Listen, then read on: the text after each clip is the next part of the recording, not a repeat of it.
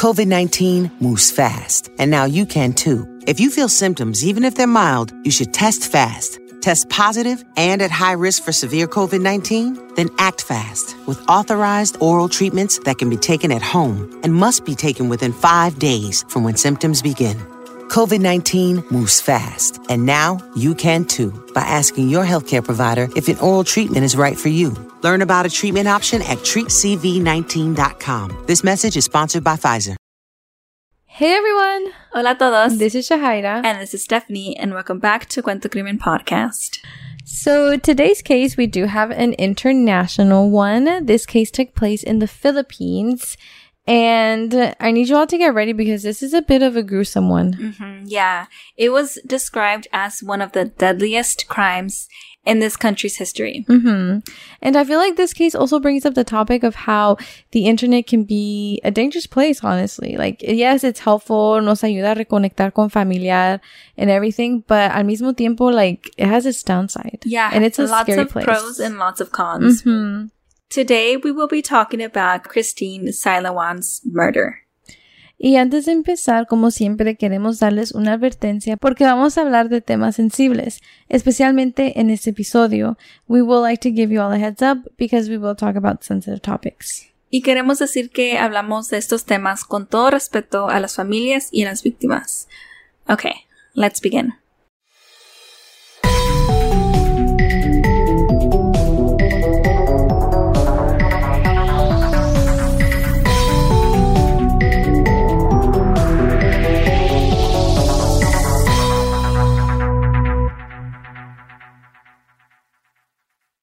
So, like we mentioned in the intro, this is an international case, and we want to make a big disclaimer if we say or mispronounce, you know, like a place name or a person's name wrong, we are very sorry. We're trying our best. So, this case takes place in the Philippines in Lapu-Lapu City, y nosotros nunca hemos ido allí, so we're not familiar at all with the Philippines. Uh, pero de lo que leímos, this is like a first class and high urbanized city. And from pictures too. Yes, and yeah, not to mention we did look up pictures online to kind of get like a image of this Yeah. place, and it looks beautiful. It does. The water looks amazing. A lot better than the water we have here. Yes. So, Christine Silawan apenas tenía 16 años. Ella estaba en la high school y era muy aplicada en la escuela, and she was also very involved in her church community. Um, she was actually a church collector. And like most teenagers, she had her social media. Specifically, she was big on Facebook. Sounds pretty normal, you know, you're a teenager and social media, you know? y se dice que ella tenía un novio que conoció por el Facebook, but this boyfriend was never identified. He was just known as John. Mm-hmm. And we will come back to this person, you know, John, because although everything seemed to be going okay, later on, you know, of course, there's always something that takes a turn. So, el 11 de marzo del año 2019, Christine fue encontrada muerta in a vacant lot in Lapu-Lapu City. And again, trigger warning because we will be going to describe how her body was found. Les queremos dar una advertencia porque vamos a hablar de cómo encontraron el cuerpo de Christine. So if you want to like fast forward a little bit, go ahead and do that. Her body was discovered beyond recognition. Half of her face was skinned to the skull, and her body had multiple stab wounds. She was also found naked, waist down, so right off the bat, investigators assumed that she had been raped. Like we mentioned, this case was described as the deadliest case of this country because when the autopsy was conducted, they found more to this. Cuando terminaron la autopsia, they revealed that her tongue, trachea, esophagus, and parts of her neck and her right ear were all missing. Escuchar esta lista me hace que me- mi estómago esté revuelto porque ¿cómo alguien puede hacer esto? Me da mucho escalofrío. Yeah. And, And I it- also feel like it's like a part of the body that seems really strange. To, Yeah, like why? What what's the purpose, you know? And, and it gets worse because they believe that acid was thrown to her face before it was peeled to the skull. So that was painful, imagine. And I, I just feel like overall it was just a very brutal murder and like the person behind this clearly, you know, was evil and definitely had a motive, like hacerle todo este daño and also like está the fact that she was raped too, Mm-hmm. so it's, it's a lot. Yeah, like, like you said, yeah, the autopsy showed that, you know, she was raped, plus all these things that they found out. you know. Yeah. It was like a lot. Yeah, because in her genital area, it showed bleeding. And so they believe that like the same acid that was thrown on her face was also thrown in that area. That is so brutal and, and like maybe they maybe they did that to try to get rid of DNA. Like who knows? Maybe. But yeah, they they concluded that Christine had been dead since around 6 7 p.m. of the day before and that she ultimately died because she was strangled with a rope. Y también creen que hubo más de una persona que hizo este crimen. They believe that this was a more than one person job. Los investigadores pues, you know, empezaron a investigar and they started to look into her murder and they of course started with surveillance videos. Y por eso pudieron ver dónde estaba Christine el día anterior del 10 de marzo. Un video muestra que ella iba caminando con un muchacho en la tarde, pero desafortunadamente eso fue todo. Y como dicen que ella murió como entre las 6 y 7 de la tarde, it makes sense porque esta persona fue la última persona que estaba con Christine. And so this person, you know, being the last person that saw her alive has a lot of explaining. And of course, after talking to some close friends of Christine, um, it turns out that it was connected to this online boyfriend of hers. Lo bueno que los investigadores pudieron encontrar esta persona because of the messages between him and Christine that they were exchanging through Facebook Messenger. Ujú. Y como dijimos, el verdadero nombre de esta persona nunca fue compartido in the articles that we read. And so we are just going to refer to him as what they refer to him, which was John. Investigators believe that this was their guy, or at least one of the guys, since they did believe that this was more than one person that committed this crime. Cuando lo buscaron, John estaba en su casa, pero su mamá y sus amigos juran que él no fue responsable por la muerte de Christine. Ujú. Sus amigos dicen que él estaba jugando basketball con ellos y que él no estaba con Christine. But then again, wasn't he the one in that security video?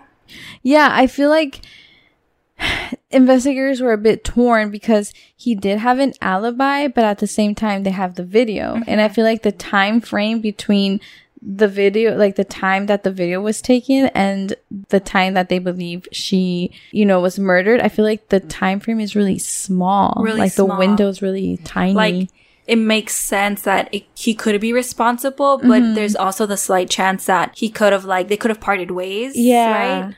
It's tricky. Pero la mamá de John dice que si su hijo fuera responsable, él ya se hubiera ido del país. Like, he would have ran away. Mm-hmm. Which I mean, in a way, like I guess she does have a point, right? Like if you just committed this horrible crime, the last place you're gonna be at is your house chilling, mm-hmm. right? Especially if you have this big target in your back that you are the person she was speaking to online. Mm-hmm.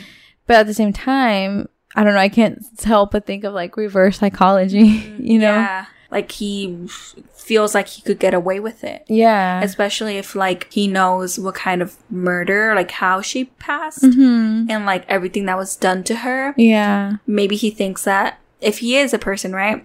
Maybe he thinks that he got rid of all the DNA. that they just can't pin him down for this. Mm-hmm. It's tricky, you know, He like, como siempre decimos, like, uno nunca sabe, like, lo que vas a encontrar. So it's, it's, like you said, like, could it be that they stayed together the whole time until her death, or did they part ways? Mm-hmm. But ultimately, they believed that they didn't have enough evidence to charge him with the murder of Christine. So eventually, he ended up checking out. Mm-hmm. La mamá de Christine, Lourdes, dice que ella sí cree que John fue responsable, along with um, other people as well. Y a mí me da un poco de coraje de pensar que el asesino de Christine está libre. Like, whether John or not, like, whoever this person was, like, they still don't have him in custody. And if it was John, now he's kind of crossed off the list. And like we said, like, this was a really brutal murder for someone to just be walking the streets. Like, you know, like mm-hmm. the danger that everyone else is in. Yeah, and especially the fact that like there's people who believe this was a group effort, like Yeah. a crime made by you know a few Multiple people. Yeah, multiple people. Like that's scary because it's not just one person that is out there. Like it could be two or three.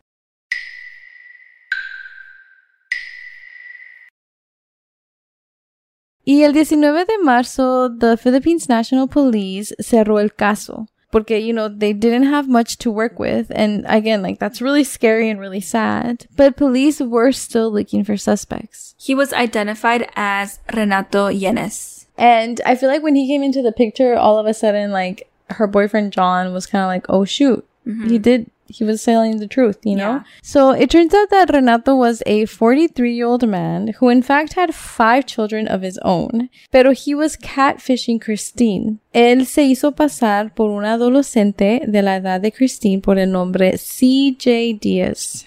Este es nuestro primer caso que estamos contando de catfishing. Y catfishing es cuando te haces pasar por otra persona. Usa las fotos de otras personas, donde te quieres hacer pasar por esta persona para engañar a otra persona, kind of thing. you know? Yeah. They started looking into his profile and they found messages between him and Christine dating all the way back to November y ahí miraron que ellos tenían planeado conocerse en persona en marzo. And that is around the time of Christine's death, right? Because she was found March 10th. And in case you had any doubts of this guy, he actually confessed to the murder. It was described as a quote unquote extrajudicial confession of Christine, um, even though he did decide to plead not guilty. I know. I saw Stephanie's face. Yeah. Quick trigger warning because we are going to describe what he said. Una advertencia porque vamos a hablar de lo que confesó Renato. Él dijo que él apuñaló a Christine 30 veces with barber scissors, and that he then peeled her face in hopes that she would remain unidentified. That's so sick and mm-hmm. disturbing to hear. And he said that he learned to peel faces and necks through Facebook videos and YouTube videos. I would never, like, in a million years, think that YouTube has those kinds of Or videos. allows to have those or kind allows of videos. kind of videos. Like, Unless it's like maybe like hunting purposes. yeah, maybe. But then again, you know, it goes back to like, que tanto poder tiene el internet? Like, it's crazy. The fact It's- that there's like those kind of videos Yeah. that people can search up. Exactly. Like you have, like we were talking about, like you have your good sides, you know, families reconnecting, having a good time. And then it's just like the evil side of it. Yeah, and the thing is like we don't know What all people, yeah. that all the bad that the internet has. It's crazy. Y también no podemos juzgar que, you know, hay gente que, you know, fall into the trap of catfishing and Yeah, no. and like these bad things on the internet. Like all we can do is be extra careful, pero le puede pasar a todos. Mm-hmm. Um, and even if you're younger, you know, I feel like the threat is is bigger. Yeah. I mean, yeah, because you're like more vulnerable. You're more likely to believe or like not see the red Yeah. flags, I feel like, you know? But again, le puede pasar a todos, dijiste.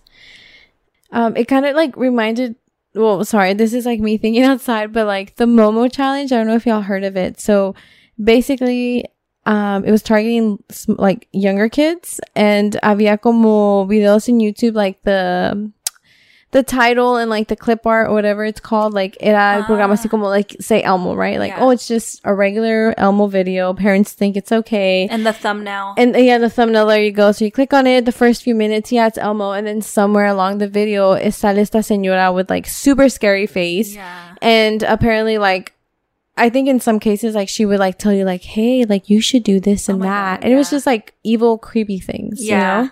Yeah, I do remember that. I Yeah. know there was like a name for it, but that's super scary because like like there's a thumbnail. Everything is telling you that it's in like an Elmo video, Yeah, right? exactly. And you as a parent are like you are clicking on it. Yeah. And I mean, like because you you're would an never, adult, yeah. you know, so le puede pasar a todos. Exactly. Like you just, I, I like, you would never think that someone would want to do that to a child. Yeah. You know, like th- these are like some smaller, younger kids watching this. Yeah. So it's crazy. So back to the story, Renato was actually a grown man, and he still blamed these horrific actions on this challenge. Mm-hmm. Él dijo que sí confesó al asesinato de um, Christine y cuando le dijeron que por qué lo hizo, él dijo que porque lo retaron y pues él tenía que cumplir el reto. So that's like something separate, like some challenge online or what? Yeah, I guess. Yeah, I guess. Or it also could have honestly just been an excuse that he used to cover up the the murder. Yeah, ah, that's so weird. Yeah, Like what? because he was also catfishing her. So Yeah. you know, it doesn't. Mhm. It, it leaves us a little bit confused as to how, this really plays a role in it. But apparently, that's what he said. You know. Yeah, uh, it's so dumb because it's like un reto, right? Yeah. Like, what? Don't mess with pe- other people's lives, you know? Like, like if you want to go do you know like the whole movie like jackass that they would like throw themselves off like you know buildings or set things on fire that's fine porque eso pues nomás es affecting you you know Yeah, but like ya else. jugando con la vida de otros that's not it's not cool Lo bueno fue que Renato fue arrestado y está pagando por lo que hizo. Um, except on May 24th, Renato fue encontrado muerto. yeah his body was found in his cell and it turns out that he committed suicide It leaves me speechless when I hear, you know, like guilty people committing suicide. mm-hmm. I, I- I don't know. Like it's like, I don't know. You should be paying for your your crime. You know? yeah like i always say like okay well you were such a big boy to do it so be a big boy to take the consequences Yeah, it's like the I don't know. They want the the easy way out. I don't know. Um, and it's sad because like her her murder was brutal, and she was being groomed by this old man. And like, Yeah. like you said, he should own up to his his actions. yeah. And it's, I don't know, it's just crazy. Like, y todo por el internet. Like, ella cayó a manos de él por el internet. They crossed paths on the internet. They were talking through the internet. And then this happened. Y pues así es como se acabó el caso de Christine. Her murder left the community speechless because it was so graphic, and she was just on Facebook, you know, like everyone else. Y también it, it left everyone thinking about like what is an appropriate consequence sentence to like this kind of you know crime. Yeah. Y entonces, como dijimos, en el país de los Philippines, like, este fue uno de los casos más, like, I guess, gruesome and horrific that they've ever seen. And so, a lot of people were really, truly left speechless. Y ya, you know, que encontraron el responsable. Entonces, that's when they start thinking, like, okay, and what is an appropriate consequence for this person? And it brought, like, the whole debate of whether or not the death penalty was ethical. And I feel like that's always been an ongoing debate. It's a big discussion. If you wish to share your opinions, just to share, not to fight with each other, just to share, you can start a discussion on our Instagram Yeah. post. Um, so make sure you're following us on there. um, and yeah, unfortunately, this was a very um, sad case. You know, Christine was very young and she met a bad fate. Yeah. So that's all that we have for this week. We do want to remind you all to leave us a rating on Spotify or a written review on Apple Podcasts. Um, and follow our social media, uh, Instagram, Cuento Crimen Podcast, TikTok, Cuento Crimen Podcast, and Twitter, Cuento Crimen Pod. I'm like looking at Jahaira for confirmation. yes, yes. it's just the Twitter one. I don't know Yes. my podcast didn't fit. Yeah. But um yeah, but make sure you are following us on there. And like we always say, like we're always open for requests, feedbacks, comments. Um some of y'all are really nice in sending some messages, like they truly make our days. And it's just a little affirmation for us, you know, Yes. like we're just two normal, basic you yeah, know. yeah, we have our lives, you know, like people from yeah yeah exactly. Like we're regular people so you know we're just here making this podcast and it's really nice to have that reassurance that you Yeah. all all like enjoy it and that you all tune in every week for a new episode. So it means a lot. It feels like you know like it it's like reassurance like there's people waiting for the Right. weekly episode so we can't disappoint. That's crazy yeah. Y'all keep us going So yeah um, thank you so much and we will see y'all next week